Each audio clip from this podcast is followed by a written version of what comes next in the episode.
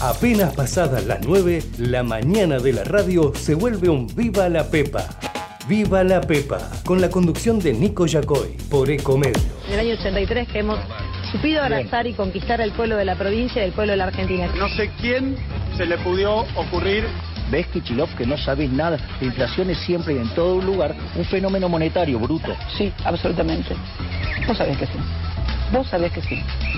Vos sabés que sí. No, papi, no te robó nadie. Nadie te robó. Vos podés venir acá y comer esta porquería. ¿Sí? Porque te lo da el Estado. Y son una estafa para el contribuyente también, porque la gente cuando paga impuestos deja de consumir, de invertir, está molida impuestos la gente. Porque para eso me votaron. exactamente como dice Cristo. Es exactamente El foco es que mientras nosotros estuvimos encerrados durante meses, hubo un presidente que dictó un decreto que él mismo no cumplió. insisto que tenemos que terminar con la grieta. No saben lo lindo que es la democracia. Lo lindo que es la democracia. Y nada hay más lindo. Nada hay más lindo que poder escuchar al pueblo, escuchar al pueblo ese día en que el pueblo La vota. Argentina ha dicho que, que se acaba el populismo, que este es el fin del populismo y que acá viene una etapa totalmente distinta. Aprendan a escuchar, aprendan a escuchar, aprendan a escuchar, aprendan a Llenemos la Plaza de Mayo y celebremos este triunfo. Aprendan a escuchar,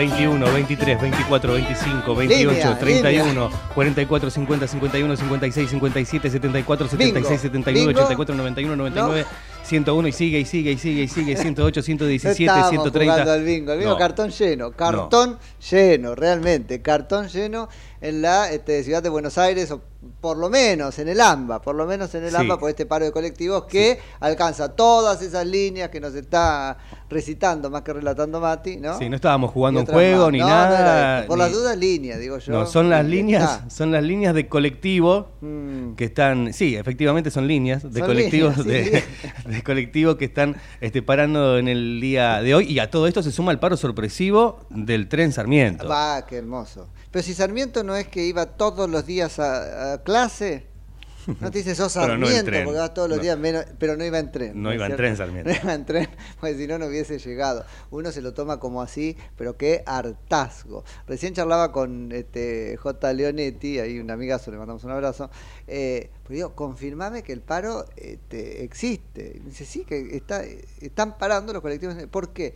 Porque estoy en, no sé, Santa Fe Coronel Día y hay gente esperando el colectivo en las paradas, pero sentada esperando, donde generalmente ves, no sé, una cola de 15 personas, hay cuatro, pero no se dan cuenta por lo menos que donde tenían 15 personas ahora son cuatro, no se preguntan a sí mismos qué está pasando hoy, ya me parece la desconexión absoluta. En- Entiendo esto que decíamos, ¿no? Sobre que, bueno, este, en algún punto uno no quiere estar, este, o, o no está hiperinformado, que ese es el 20% de la población, pero viejo, o sea, el colectivo no viene este, hace no sé cuánto. La gente mucho... ¿Y seguís sentado esperando el bondi? ¿No? Salió en todos poco- lados. Eso pero bueno. presupone, ¿sabes qué, qué es lo que más me asusta? Presupone que transitas la Argentina como si la Argentina fuera un país normal. La Argentina no es un país normal. Digo, suelen pasar estas cosas. Mínimamente, mínimamente un asomón, ¿no? A la este, actualidad tenés que tener. Presuponés que todo sale horario en la Argentina, que nunca paran las cosas y que vas a poder llegar vos también. Y por, a ver, por otro lado, no me voy a agarrar con los usuarios, pues puede ser tranquilamente una filosofía de vida. Viste que ahora está esa, no me, no me intoxiques con información, yo vivo en mi Sí. mundo o en mi nube de pedos, lo que vos quieras. Ahora, si yo soy tu empleador, digo, hay un punto donde no te puedo culpar por, por el paro que no estás haciendo. Ahora, la desinformación de que creas que llegás, digo, es parte de tu obligación un poco, ¿o no? ¿Del empleador? ¿Me avisás? ¿Me No, del, empleado. Digo, Ah. A ver, no la actitud de un superhombre que nunca vamos a exigirla acá, de un superhéroe que va a venir volando. Y, si, si no hay transporte, no hay transporte. Ahora, que no tengas idea de que no hay transporte público, eso es una imprudencia, ¿o no? Una negligencia, es un hacer de menos. ¿O estoy exagerando? Bueno, pero mínimamente si esperás un rato y ves que no hay movimiento, el movimiento de Ah, todos no los sé, días, yo digo- o sea, tampoco Claro. es muy difícil darse Y cuenta, dilucidar de que dice, algo "Jota, pasa. Dejalos que sean felices. Pero ¿cómo voy? Bueno, yo tenía que tomar mi... Pe- Pero el subte, que yo esperaba atiborrado y que por eso sí tomé un rato antes que de costumbre y etcétera, vacío. Sí, yo lo tomé también. El tren, eh, normal, es, es más, vino mejor de lo que viene Por todos eso, los días normales. Yo pensaba, digo, con el paro de colectivo la gente va a tomar la alternativa Claro. de combinar trenes y subtes si no, quiere venir a la ciudad. Se tomó el día. Está bien, bueno, si pueden hacerlo, eso está perfecto. Pero entiendo, no, no me estoy enojando con los usuarios. Este programa tratamos como, qué sé yo, de asomarnos a cosas que por ahí no son la intelección o la interpretación que- general, pero está para problematizarlo, Mm. pero para un poco. O sea, hay un poco de viva la pepa que tenés que escuchar a esta hora para Claro. saber. Pero hay gente también pasando. que no, no tiene otra alternativa realmente de- desde lugares, por ejemplo, duda, del AMBA, ¿no? que no tienen o- otra forma de viajar que no sea por colectivo. Ahora, después está lo otro. Hay momentos donde yo te diría, bueno, esto es a los ef- efectos prácticos una suerte de paro general, pues no abre nadie y te lo entiendo. ¿Y qué? Pero ¿y así se rompe la Argentina? Sí, se rompe la Argentina. Cada cual tendrá que empezar a este, mensurar un poco la importancia de su trabajo, etcétera. Por lo demás, complicadísimo interpretar qué es lo que está pasando con los colectivos, porque ayer hubo un momento donde la UTA decía, las empresas están depositando los sueldos y las empresas decían no los estamos depositando o sea que era una cosa que no se terminaba de este, de entender. Vamos a ver que se aclara de eso en el transcurso del programa o si no del día. Pero tengo que decirlo muy buen día muy buen día. 13 minutos nos separan ahora de las 9 de la mañana en la República Argentina. De este miren la cara de felicidad de este Matías por fin viernes. Por fin llegamos 7 al de viernes. julio ah 7 de julio San Fermín decíamos ayer de 2023 en todo el mundo. Mi nombre es Nico Yacoy, esto es Viva la Pepa la ma- mañana, no en la macana. Casi tengo la macana, no, casi hago la macana.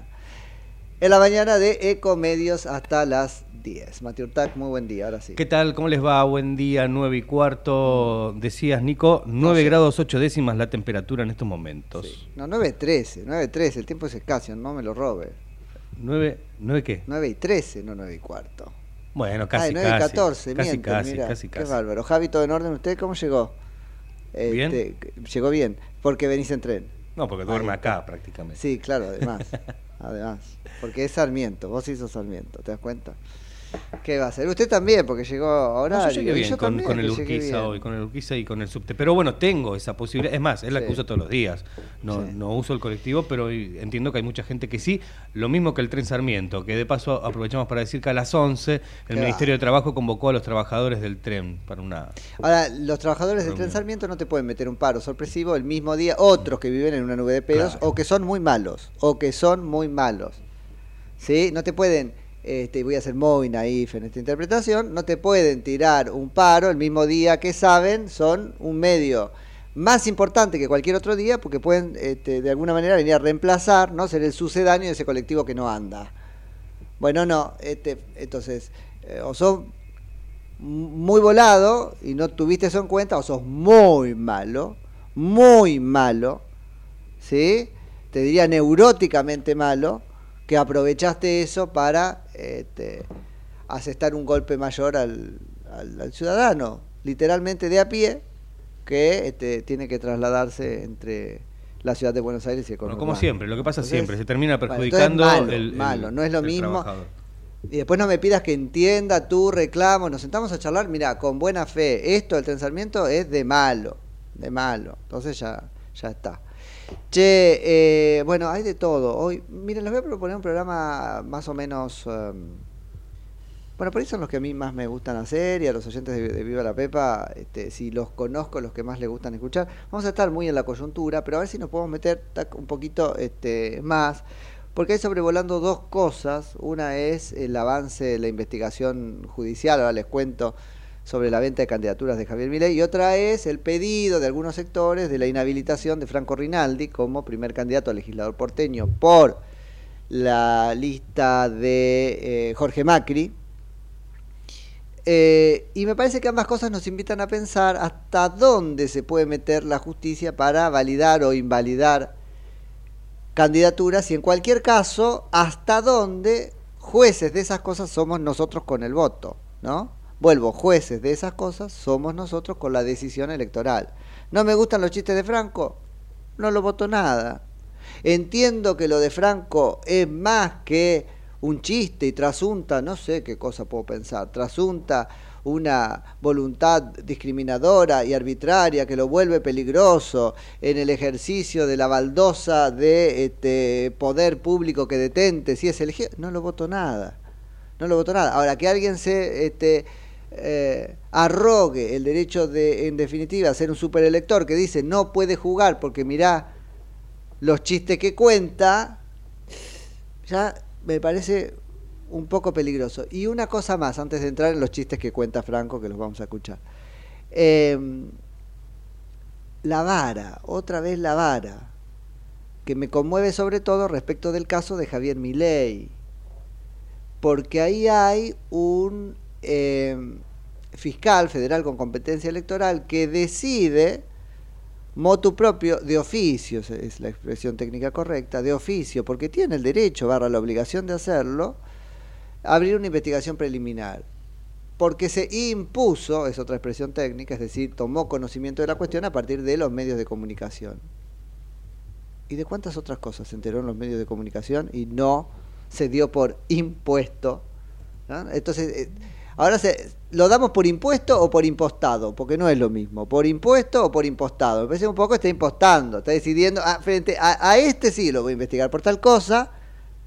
Se conmovió, por ejemplo, con las especulaciones que hubo en su momento sobre de dónde Cuerno saca la plata este, determinados candidatos para hacer este, su campaña electoral. Se da por este, conmovido cuando lee el- en los diarios publicidad que no tiene que ver con lo oficial y en que entonces está vedada. Se conmueve cuando este, se especula tal funcionario público llegó en el avión oficial a tal lugar a hacer campaña electoral o solo lo conmueven las cosas que hace Javier Milei. Bueno, eso también me parece importante porque no es lo mismo. Yo prefiero fiscales hipersensibles también estaría mal, ¿no? pero fiscales este, razonables que frente a lo que conocen a partir de los medios este, generales eh, accionan, toman cartas en el asunto. Ahora, tomarlas con la misma regla respecto de todos, ¿no? Si no, es un poco una joda y otra forma de la injusticia. Empezamos por Franco Rinaldi entonces, les decíamos, primer candidato a legislador porteño por la lista de Jorge Macri dentro, ¿cómo sería? Dentro del PRO, dentro de Juntos por el Cambio. Tenemos ahí algunas cosas para compartir, ¿no, Javi? Dale, vamos. El- en el huevo Kinder el negro está afuera y el blanco, en el Claro. huevo Kinder el negro está afuera y el blanco adentro, porque de lo contrario el negro se roba el juguete. Claro, esto es Franco Rinaldi en un... Este... No te causó ninguna gracia. No. no, pero escúchame, esto es Franco Rinaldi en Café con Franco, se llama, o se llamaba el programa que tenía en las redes sociales, donde él actuaba un personaje ciertamente eh, exacerbado. Preguntado por eh, Luis Novarecio, en una conversación por WhatsApp que el propio Franco Rinaldi lo autorizó a, a publicar, Franco califica esto como una performance. Yo no sé si alguno de nuestros oyentes sean consumidores de este café con Franco, en todo caso que yo no sabía ni que existía. Yo tampoco. Aparentemente sí lo sabía eh, cierto sector de la política, porque este mismo editado de este, fracciones de los chistontos de Franco Rinaldi fueron este, publicados por C5N cuando Franco era candidato de López Murphy. ¿Esto qué fue? En la interna, ¿no es cierto? Sí, 2021. Eh, es decir, es algo que la política sabía, es algo que sabían los que lo eligieron. Se supone que es algo que sabían los asesores de eh, los que lo eligieron, es decir, los de Jorge Macri y los de Patricia Bullrich. Esto lo sabían porque estaba dando vuelta y que me mensuraron que podían, que pueden con esto, que lo pueden sortear. ¿Hay ahí otro editado de lo que él eh, dice, Javi, para escuchar? Bueno, avísame cuando esté. Pero y la manera en la que ahí. la gente está repeliendo todo tipo de política estructural vieja y se le está literalmente buscando en la calle a las figuras como Javier, eh, a, a Ricardo también se lo, se lo recibe con cariño. Entonces, Escúchame, eh, escu- eh, querido, querido Lucio. Lo de Este Javier sí. son 500 vírgenes. Vamos a ver cuántos son los puntos que saca después de. son 500 vírgenes, boludo. Oh, está- estamos graciosos, está- estamos muy graciosos. No, habíamos quedado habíamos Bueno, quedado este Franco. Rinaldi este, participando en un espacio, ¿no? Este de otro y, y connotando a los seguidores de este Javier Mirey como 500 vírgenes, son más que, que, que 500, según parece, es lo primero que se podría decir, después si son vírgenes o no. Pero digo, este es el, humor que él tenía. Ahora, por tener este humor, que yo no comparto, pero no comparto en el sentido de que no creo que me cause gracia, no me causa gracia. Pero tenemos que censurarlo por ese humor o simplemente podemos no reírnos. No, en este último, ¿qué quiere decir? Que son chicos muy jovencitos los que... no sé, Sí, ¿qué- qué- qué no, sé si merece análisis político. Yo te No. podría decir que en cualquier caso quiere decir que, que son, sí, nuevos en la política y que además son... Y el del huevo eh, Kinder no me causa ninguna gracia. eh, dog- dog- dogmáticos, digamos, ¿no? Así como cerrados. Eh, lo del huevo Kinder no te causa ninguna gracia. Y no te hubiera causado ninguna gracia nunca, jamás. ¿En No. la vida o desde que te deconstruiste? No, no, no, por lo menos desde que yo, quizás a- antes, hace mucho Ah, tiempo. por eso, por eso lo- digo, los porque hay cosas sí, que los cambiaron, chistes, eh, bueno. sí, hay cosas que cambiaron. Eso, eso Sí, sí, mismo. sí, sí. Pues también por ahí lo estamos sacando. Pero ya hacía ruido, se- ya nos hacía ruido a nosotros ya de chicos ese Sí. tipo de, de humor. Eh, po- ¿no? Ponerle que. Sí, sí, sí. Ponerle que, eh, que Franco se defienda solo, porque eso no me importa. El punto es: esto desató una ola de repudio que también tenemos el derecho a hacer. Le digo quien no esté de acuerdo, diga, mira que feo tus chistes, ¿no? Ahora, llega hasta ahí el derecho al repudio, ¿o no? O puede ir un poco más allá y, y, este, como Mariela Coleta, que es la presidenta de la Unión Cívica Radical Ciudad Autónoma de Buenos Aires y además candidata a diputada nacional en la lista de Horacio Rodríguez Larreta, en abrazo con, con Martín Lustó, este, pedir que sea inhabilitado por la Junta Electoral para presentarse. Porque por ahí eso ya es mucho, ¿o no? Yo no entiendo tan poco de. de Porque de además que van a buscar cualquier chiste que hiciste para que no puedas presentarte al final. eh, Pero- viejo, den la carrera electoral y digan, ah, Claro. mirá qué fácil la tengo contra este, que mirá la boludez que decía, ahora las voy a usar en la campaña, pero no a la fácil, que Mm. es este, que me lo saquen de, que me lo saquen del juego, que me lo saquen del juego. Qué desesperación en un punto, ¿no? Compitan. Claro, ¿Por qué no discuten Mariela, proyectos? ¿Por qué no.? no, no, pero además Mariela, decía en voz alta, ¿cómo van a votar a este, este Vive, que mirá las cosas que dice? Vuelvo, jugamos con eso al principio, decime que trasunta una este, mentalidad arbitraria y discriminadora y descalificante, que no puede... Lo que quieras. Pero ya cuando firmás el papelito de le pido a la Junta Electoral que me lo saque de encima, y qué fácil, y es otra vez la censura. Porque además mañana lo van a hacer con... Franco hizo 10.000 chistes. Pero no me digas que vos no hiciste uno de esos en algún momento de la historia. Tuya. Claro, pero eso. Que no sé si es, que no te- que, que no sé si es de los racistas, pero que, vos- que pueda ser releído como que discrimina a alguien. Sí, sí. Bueno, entonces va a venir Mariela Pero- Coleta pero y decir, del tu único chiste no puede ser candidato. O sea que solo Claro. puedo ser candidata yo, Mariela Coleta. Mira qué piola soy. Pero una cosa quizás es decirlo entre nosotros en un ámbito de una reunión de amigos, familiar. Esto era una o- reunión de amigos. Pero, No, esto pero era una grabado, no era, no era público. Sí, pero es un programa, te lo estoy exagerando para, para este, connotar el siguiente matiz que no me parece menor. Es una suerte de programa de culto que vuelvo yo jamás consumí, no sabía que existía. Que es un poco el peligro de las redes sociales y de que las cosas queden gra- grabadas, pero es casi como una reunión en un Zoom de tu casa, por eso se llamará Zoom. No, ah, no, el otro es Zoom. Eh, Sí, es casi como una reunión en un Zoom de tu casa, solo que puede entrar este cualquiera y él está en esa... pre- ¿Cuál es el código de lectura de ese espacio? que nosotros estamos de alguna manera desnaturalizando, rompiendo, infringiendo, malinterpretando cuando decimos lo que hizo, ¿no? Franco Rinaldi. ¿Cuáles son los proyectos de Franco Rinaldi? No le vendan huevo Kinder a la gente que no es de color blanco, no creo que llegue a, eso. ¿Se entiende? Estoy exagerando, pero ¿se entiende a dónde quiero ir? Una cosa es un chiste pésimo, de mal gusto, que no hace reír a nadie. Aun cuando los chistes, como es que dice Freud, siempre tienen un fondo de verdad. ¿Sí? Y otra cosa es la propuesta es del consciente, lo que él quiera hacer, porque si no estamos, y esa es la parte que me preocu- preocupa a mí, haciéndola fácil, como la de Coleta, ¿no? Sacámelo de encima, así gano yo, y así le va a encontrar algo a todos. No vayamos a empezar a buscar cosas de Lustó, por ejemplo, ¿no? Porque hay bastante cosas de mal gusto de Martín Lustó por las cuales podríamos decir, entonces sáquenlo. Si le dio un beso a una embarazada, sáquenlo. No puede correr, no puede ser candidato a jefe de gobierno, pues le dio un beso a una embarazada. De otro, embarazada de otro. ¿O no? ¿Era así lo de Lustó? Con la nieta de Mirta Legrand. Entonces, ¿quieren que mezclemos todo? ¿Quieren que mezclemos todo?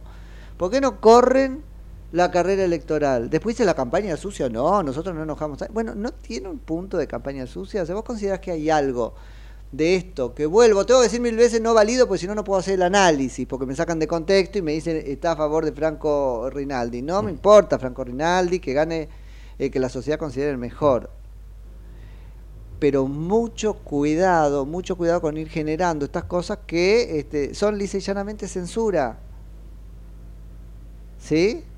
Eh, bueno, ahí podríamos charlar con Franco, pero no sé si Franco está No está contestando. Puede hacer chistes sobre cualquier cosa, pero No no, puede no contestar el no puede. teléfono. Bueno, ahí, ahí este, tiene un problemita. No contesta los mensajes. Eh, bueno, cuando lo conteste, vemos de, de charlarlo con él, a ver qué tiene para Bueno, decir. Si no voy- tiene para decir nada, eso me parece que es mucho peor que los chistes que hizo. Porque uno puede decir, bueno, mira, esto era parte de otro contrato de lectura. Vuelvo, con una audiencia especial que le festejaba las boludeces. Y él se prendió e hizo boludeces. Ahora, desde otro lugar, candidato tiene que atender el teléfono, no a nosotros, a todos, no ahora, cuando pueda, y dar una explicación razonada de eso. Si es un, Ahora, simplemente si un chiste o decide- realmente piensa así. por- si decide no dar la explicación, yo no voy a colegir de eso, de, de- de ese silencio, no voy a, a la del que calla otorga, no voy a ir ahí. Ahora sí me parece peor que no dé explicaciones, porque esto sí tiene una dimensión este, de responsabilidad pública, es candidato a un cargo público. Me parece más grave eso que el este, chiste boludo. ¿Se entiende? Pero quiero problematizar eso y quiero que me cuenten qué piensan ustedes, a qué número. Al 11 30 37 68 95, nuestra línea de WhatsApp. ¿Qué hacemos con alguien que cuenta chistes? Porque si no, vuelvo aunque hayamos aprendido como sociedad. Y ya es un aporte que lo estemos, vuelvo, problematizando, pensando sobre eso. Ahora, vamos a sacar de juego a, la que, a, a los que cuentan los chistes que a Coleta no le gustan. Eso es el sueño este, de muchos.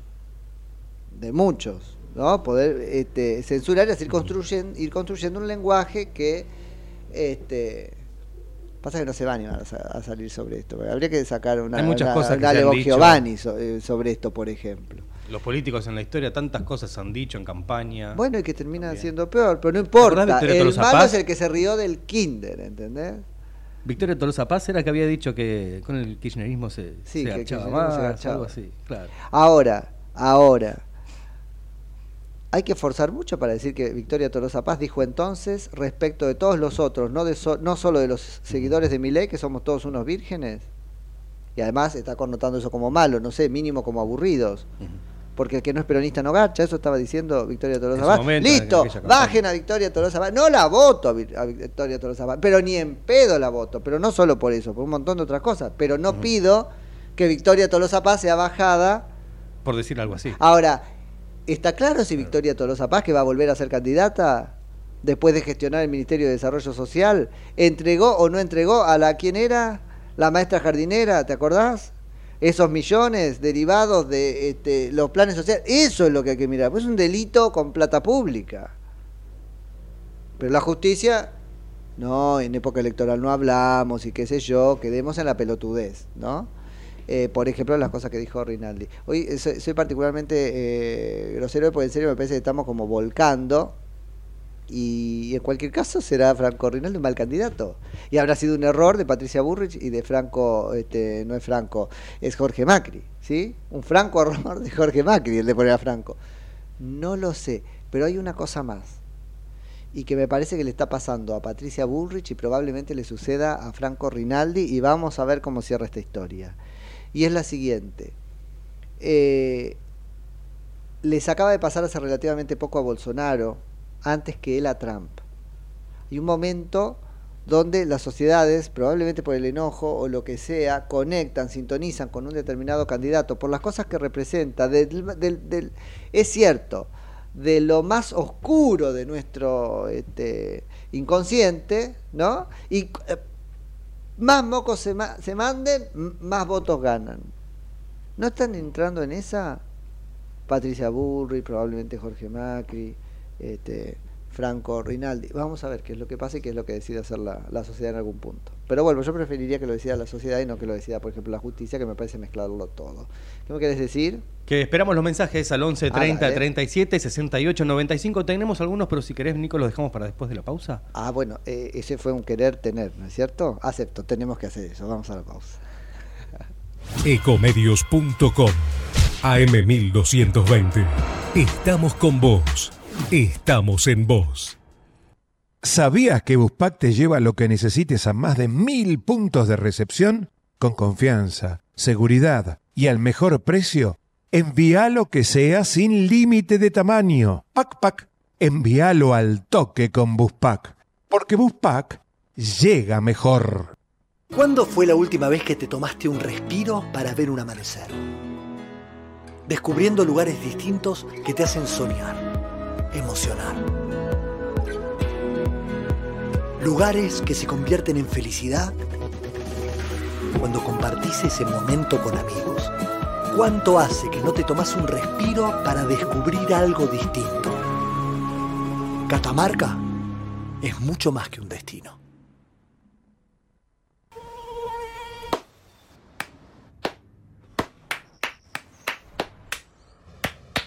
No aplaudamos al mosquito, combatámoslo en serio.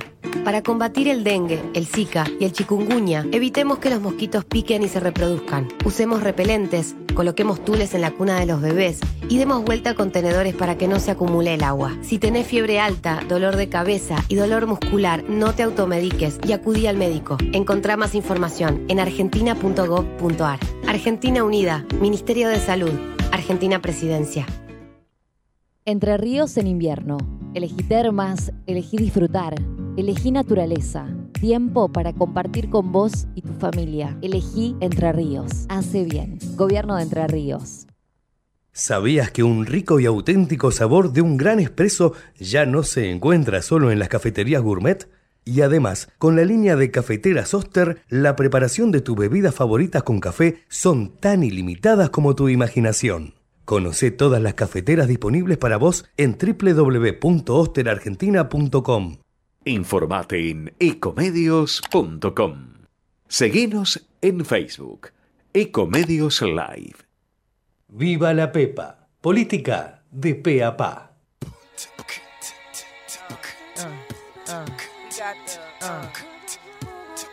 Uh, refugee camp, conspiracy theory, Uh, uh, uh. You're just too good to be true. Can't take my eyes off of you.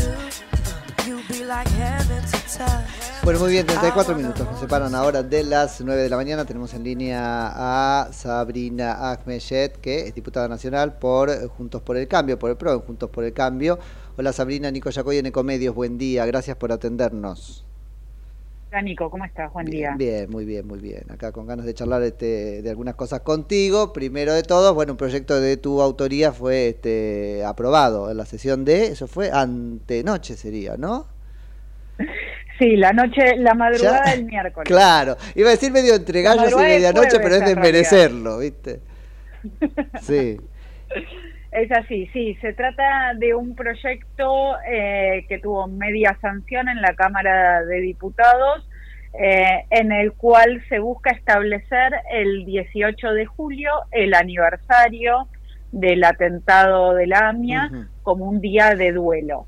Así es. Que, que dame, dame la oportunidad de explicar un poco qué es día de duelo, porque muchos dijeron un feriado. Un No, feriado no, ahí medio lo habíamos contado, pero dale, que venga la interpretación auténtica, Ah, como se dice en el derecho. No, no, no, perfecto. venga, venga.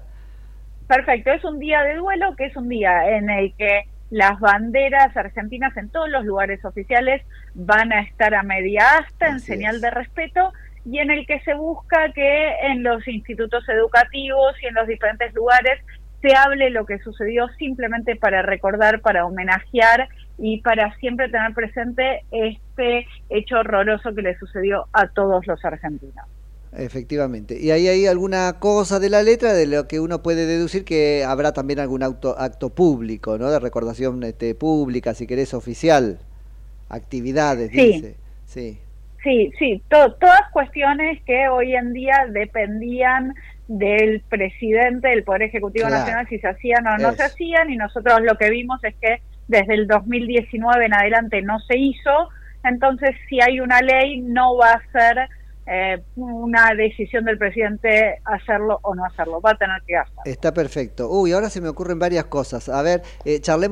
Eh, el, el proyecto está bueno, eh, como vos decís, le, le quita arbitrariedad al poder de turno, ¿no? Porque este, crea respecto de eso una suerte de política de Estado, lo cual me parece que está bien. Ahora, por otro lado, es una fecha que la propia eh, comunidad implicada y las organizaciones, la AMIA, eh, ¿cómo lo digo a esto? A ver, celebra muy bien. No hay que competir Sí, con eso, ¿no es cierto? Es como que hay que dejarle a la sociedad civil que eh, protagonice el recuerdo de eso, porque ciertamente lo hace con mucha contundencia, además de con mucho derecho. Digo que no esté el Estado monopolizando, ¿viste? Que esa es una manera de verlo, apropiándose No, de cosas de otro. Absolutamente, por, por eso te, te decía cuidadosamente que más que nada esto apunta a una señal de respeto y de luto. Es el mayor atentado de nuestra historia, Sí, es uno de los mayores sí. atentados en el mundo. Eh, eh, la realidad es que los años van pasando y uno que recorre las escuelas todo el tiempo va viendo que los chicos no tienen la menor No. idea de lo que nos pasó en la. Argentina. No. Entonces, este proyecto apunta mucho hacia lo pedagógico, hacia la transmisión de la memoria, hacia el recuerdo y hacia la construcción de ciudadanía. Está En ese sentido, en ese sentido, la AMIA cumple un rol, lo, lo- cada aniversario Sí. es realmente emocionante, Emocionante. lo que sucede en la AMIA, a diferencia de eh, cada aniversario del atentado de Israel, en donde es un acto más formal y organizado ahí sí, con presencia gubernamental y todo, Sí. la AMIA es un hecho de la sociedad y es fantástico eso. que así sea. Eso mismo, este, un poco este, prohijar eso, ¿no? En algún punto. Pero es un proyecto el tuyo y la aprobación fue saludada después que tiene todo el apoyo de Amia Daya. Eso, es- eso hay que decirlo también.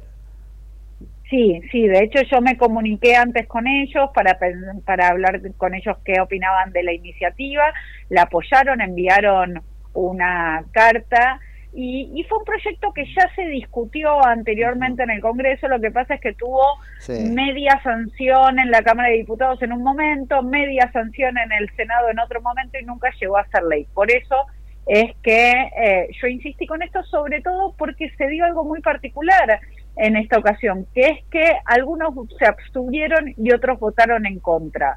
En, Ah, sí. en las ocasiones en las ocasiones anteriores este proyecto fue votado por la totalidad de los diputados presentes, salió con unanimidad. Entonces también era insistir con algo en, en donde yo creía que había un acuerdo total Pero de tuvo que ver, estamos ahí, por eso por, eso yo jugaba al principio con esta idea del gallos y medianoche, porque el proyecto la verdad no merece este, oposición de nadie. Y cuando se le repregunta a Javier Milei dice, de nosotros tampoco. El problema es que se metió este, con, con un apartamiento de reglamento en conjunto con otros ocho proyectos para este, tratarlo en bloque. Bueno, ¿y ¿qué, qué me decís sobre esa metodología? Lo primero que me parece necesario explicar es que las sesiones son acordadas en labor parlamentaria. Así es. No se, no se mete nada en el medio o este al menos no fue el caso que se metió algo en el medio. A las 11 de la mañana se reunieron los secretarios parlamentarios y presidentes de todos los bloques y se conversó la incorporación de este proyecto. El bloque de mi ley tendría que haber estado ahí presente y si lo estuvo, entonces se enteró de que estaba sucediendo. Pero aparte déjame decirte otra cosa, Nico, que está el video, está la grabación de la sesión, por lo cual todos podemos verla. Antes de que se llamara a votar este proyecto, se leyó en voz alta, lo leyó la secretaria parlamentaria de lo, de- del bloque oficialista, artículo por artículo, Sí, se sí. dijo cuál era el título y antes nosotros lo que vimos también es a los diputados de la izquierda que dijeron, de estos ocho, en tal yo me abstengo, en tal voto afirmativo, en tal voto negativo. Si eso es lo que hubiera querido hacer Javier Milei, y yo entiendo Ah, sí, por lo sí, que sí. está diciendo, lo hacía. Lo hacía, Pero lo entonces hacía. acá tenemos un pro- acá tenemos una cuestión. O él no quiso apoyar el proyecto, cosa que yo no creo. No, Yo- no, yo o no en entienden cómo se trabaja en el Congreso, no terminan de entender el, este, en algún punto eh, eso, las reglas de trabajo. Ahora, y eso es grave. Es gravísimo, es grave, es gravísimo. porque son diputados que no presentan proyectos de ley, son diputados que no van a las comisiones y son diputados que no saben qué derechos tienen en tanto representantes de pedirle a la presidenta de la Cámara mm, decir cuál va a ser el sentido de su voto. para Esto cada es uno. gravísimo. Bueno, es, eso es, es un gran punto el que traes. Y otro que puede valer como contraargumento es, eh, no eran proyectos sacados de la galera como que no tuvieran estado parlamentario y estar en, pos- en, en puerta, como dicen los, los este, operadores, ¿no? Entonces, deberías conocerlo, vos o tus asesores. Sí, con estar atento en la sesión, eso 10 también. minutos antes alcanzaba. Bueno. Fueron leídos en voz alta. Eso también. Pero bueno, yo como ciudadano tengo que hacer hincapié en, en ciertos aspectos de la metodología porque preferiría que, que, que- qué sé yo, que nosotros también podamos participar conociendo de qué se trata. Yo dirijo precisamente una página de seguimiento legislativo, de qué se trata, se llama, y este... ¿Viste? Salen de un día para otro las sesiones con un montón de cosas, se incorporan así. Estaría bueno que haya una ventana que les permita a ustedes este, conocer más y sobre todo a nosotros, ¿no? Pero Por bueno. supuesto, y digámoslo todo, dentro de todo, en la Cámara de Diputados funciona un poquito mejor Ah, que en el Senado. bueno, también, también lo, lo, lo concedo, lo concedo. Un, poqui, Sí, un sí. poquito. No, no, no, no, no, pero siempre. Sabrina, y una cosa más respecto de tu proyecto, ¿por qué eh, no has dicho cómo tiene que ser recordado? Y uno este, puede pensar que eh, hay que hacer hincapié en el déficit que tuvimos en la investigación judicial, ¿no? Sí, sí, el pedido, de el pedido del proyecto en los fundamentos esto está, es memoria y Claro, pero el fundamento no obliga, por eso digo. No, no, no obliga porque también está bien eh, confiar en la sociedad y, y ok, co- ok. y- y digo, yo, yo creo que un proyecto lo que tiene que hacer es marcar una línea, Sí. marcar un respeto, pero después también dar libertad, porque si no estamos bajando líneas. No, es muy calo otro, ¿eh? Yo te estoy preguntando, es, es- es muy el modo como el kirchnerismo hace los proyectos de recuerdo de otras cosas, no que te ponen lo que tenés que decir por poco. Pero bueno, nada, me surgió la pregunta y te la Ex- hacía. Exacto, exacto. Esto es memoria y justicia y bueno. habla- sobre todo hablarle a las eh, generaciones presentes y futuras sobre lo que sufrimos todos los argentinos. Sabrina, este, ¿me, me llevas un poquito a la interna de tu espacio? Vos estás trabajando en este momento con quien veo muchas fotos tuyas de, este, con, con Patricia Bullrich, esa es tu este, opción en este momento. Sí. Bien. Entonces, desde ahí te pregunto, vos sos picante en tus declaraciones en general y te han hecho eso de buscar cosas que ha dicho antes y releerlas, ¿no? Después, yo no, comparto ese método, pero es algo que se ha hecho. ¿Qué posición tenés sobre lo que está pasando con Franco Rinaldi? Pe- Pero, a ver, otra vez, para que este, nos ayudes a entender, porque nos agarrabas justo pensando en voz alta sobre eso, ¿no? Este, ¿Dónde está el límite entre lo que a mí me puede parecer muy mal y entonces no votarlo? O cosas ya más densas como lo de Coleta y decir por lo que dijo no puede ser candidato.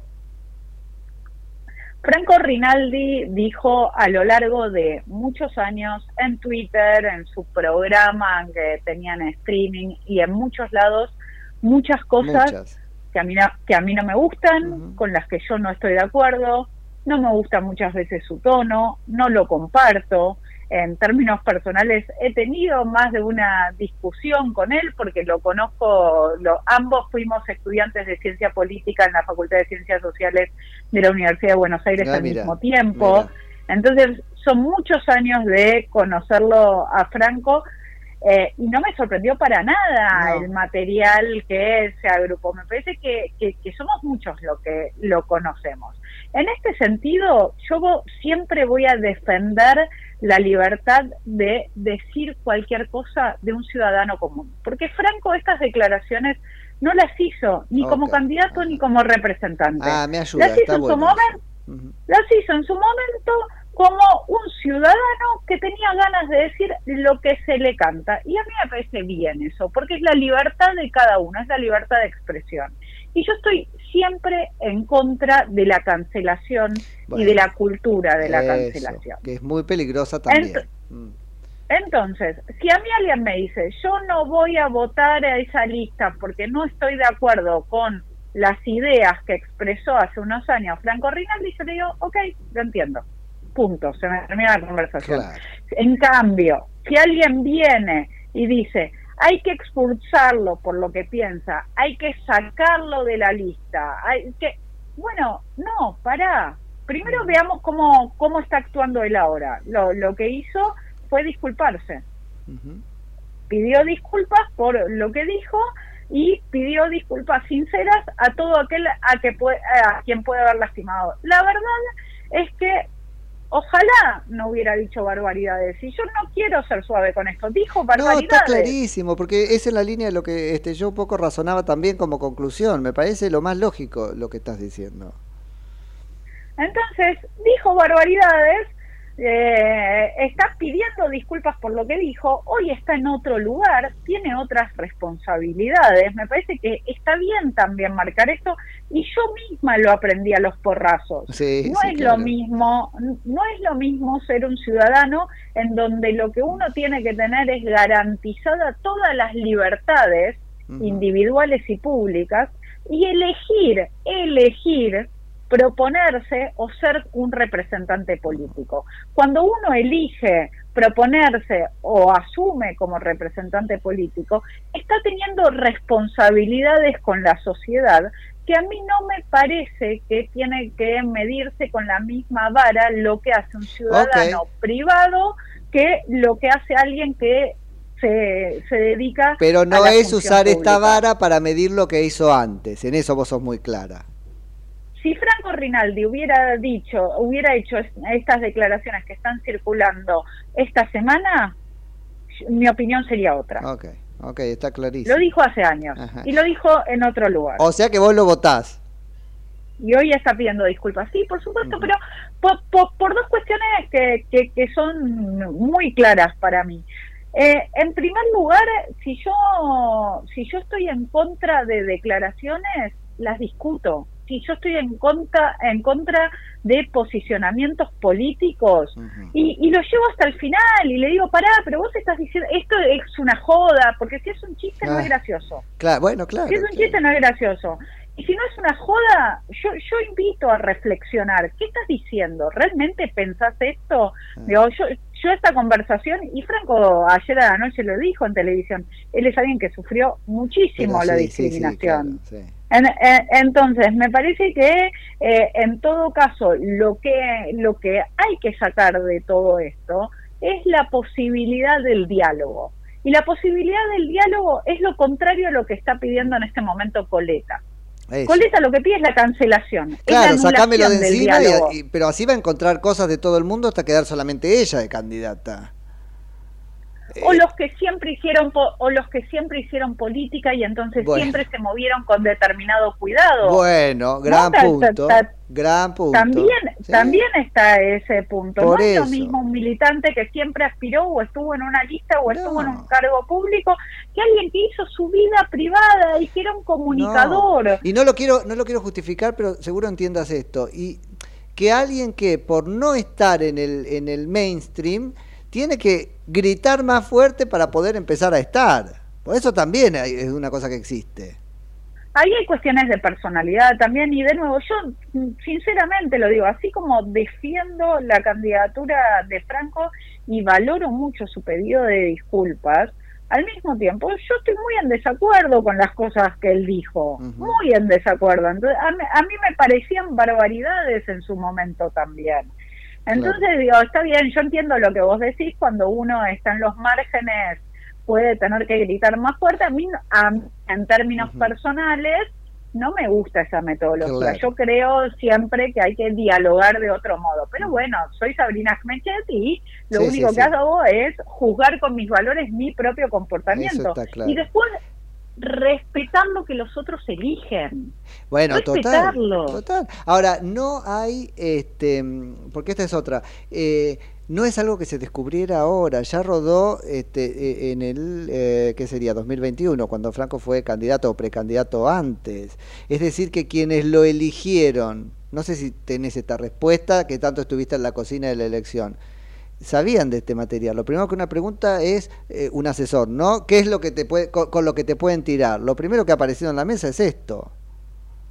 Así que Sí, sabían que iba a sí. aparecer, ¿o no? Sí, sí, Debieron a ver, la saberlo. verdad, la, la verdad es que yo no estuve Bueno. en el armado de las listas de, de- de la ciudad de Buenos Aires. Eh, sí, puntualmente sabía que el nombre de Franco Rinaldi estaba dando vueltas. A mí me a mí me da pena también, ¿sabes qué cosa, Nico? Que nosotros estemos hablando de estas declaraciones de Franco Rinaldi y no de otra agenda que tiene Franco Rinaldi, que es muy interesante. Bueno, pero, pero por Es eso estoy tratando de sacarlo del hecho, es para que aprendamos que, me parece a mí, ¿no? Que la cancelación no va, que no, ese es el, el ánimo de la conversación. Para, para, para mí, todos tendríamos que presentar ficha limpia. ¿no? A ver, eh, ¿cuál- ¿cuáles son para Sí, mí la- las, las, la- cuestiones que determinan que una persona pueda ser candidata o no puede ser candidata? Un delincuente no puede ser candidato. Alguien que cometió delitos y que tiene una sentencia firme por haberla cometido, desde mi punto de vista, no puede ser candidato. Por eso estoy a favor de la ficha limpia y quiero Total. que sea una ley nacional. Pero después, por cosas que dijo en su vida privada, la verdad es que lo que puede haber en todo caso es una condena pública, nada más, pero no el, tener- el, el prohibirle presentarse. Y en ese sentido, ojalá nosotros tengamos eh, la posibilidad. Yo también pasé una campaña difícil. ¿Por qué? Porque yo venía de- de- del mundo académico, yo venía de laburar en ONGs, hablaba con absoluta libertad y sobre todo mantenía debates académicos. Y en su momento a mí me pegaron con un debate que yo había tenido dentro de la academia sobre el tema Malvinas. Bueno, por eso, sí, tal cual. Lo, lo, lo sacaron de contexto, lo utilizaron, lo tergiversaron y a mí me costó mucho durante toda la campaña poder decir las cosas que yo pensaba sobre lo que había que hacer en la Argentina en ese momento. De hecho, aparecieron proyectos de ley después, ayúdame Sabrina a ver si se votaron, porque me perdí, que decían que quien no tenía aprobada posición este, respecto de la defensa de Malvinas, y habría que ver qué cosa significa eso, no podía ser candidato.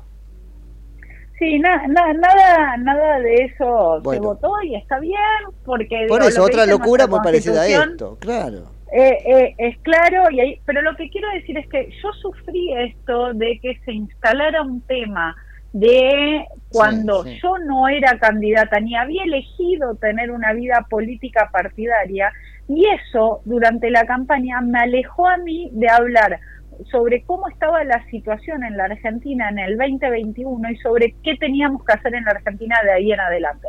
El tiempo me dio la oportunidad de ir planteándolo y lo mismo le pasará a Franco Rinaldi. Sí, Pero seguro.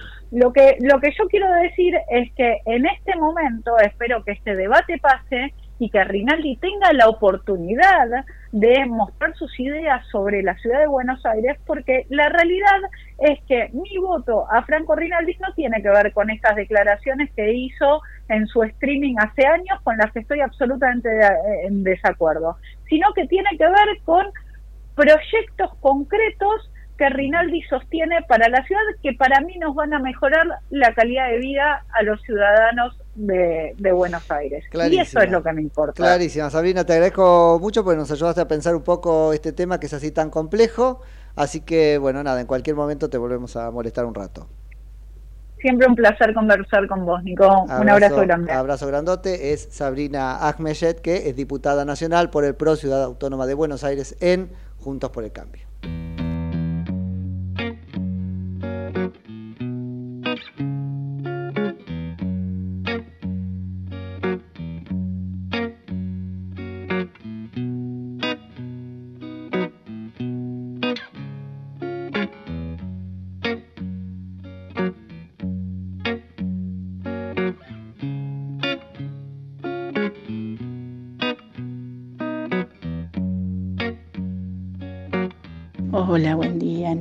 Mati, Francisca de Garín te habla.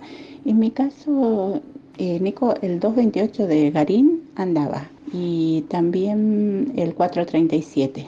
Pero yo vine en el auto con mi marido, por eso vimos los colectivos que andaba. Esos dos colectivos de, de Lamba.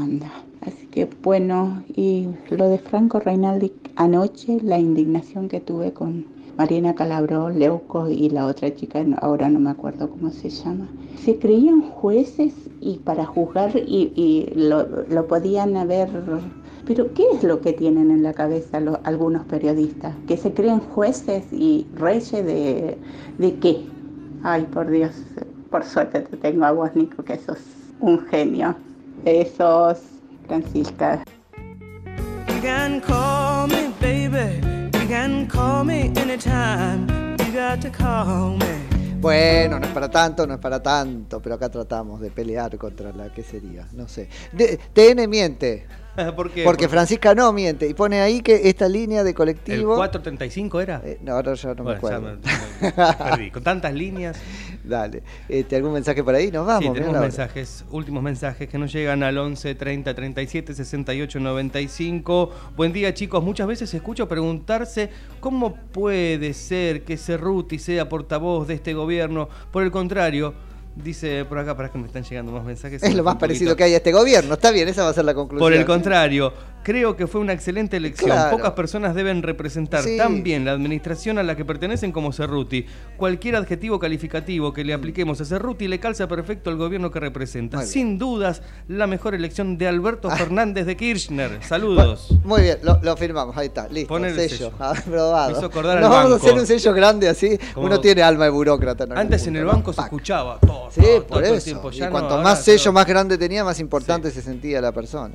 Nico, hace rato que no existen los cajones de Herminio. Ay, es cierto. Existen con estrategias de carpetear candidatos cuando aquellos que hacen atrocidades en el presente Eso. y que no requiere archivo mantienen la performance electoral sin problemas. Pensar que tienen asesores muy bien pagos para esto. Por eso lo que le puede criticar Franco Rinaldi a Lutó, por ejemplo, son cosas que estén dentro de la trayectoria política de Lutó, que es mucho más vasta que la de Franco Rinaldi. Quiero decir, le podrá decir 125, le podrá decir te fuiste este, de Washington y la embajada cuando este, Macri estaba por llegar, después de haberte designado este, como una suerte de voto de confianza, etcétera, etcétera.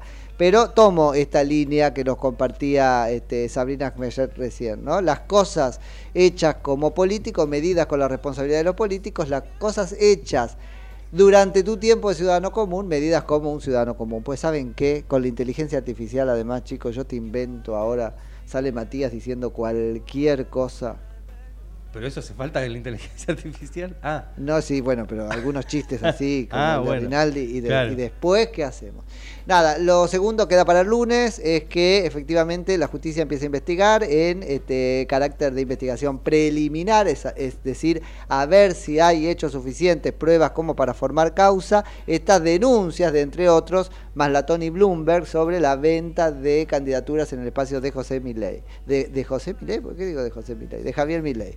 Em, Hoy declara Maslatón y lo harán después Bloomberg, Fleitas y Subriguen, que entre otros fueron convocados por el fiscal Ramiro González. ¿Nos vamos que son las 10? Son las 10 en punto, sí señor, nos vamos. Tengan todos ustedes un excelente fin de semana, Javi. Usted sí, muchas gracias y usted también, Mati, muchas gracias. Pásenla muy bien. Chau, chau y a todos. Por suerte te tengo a vos, Nico, que sos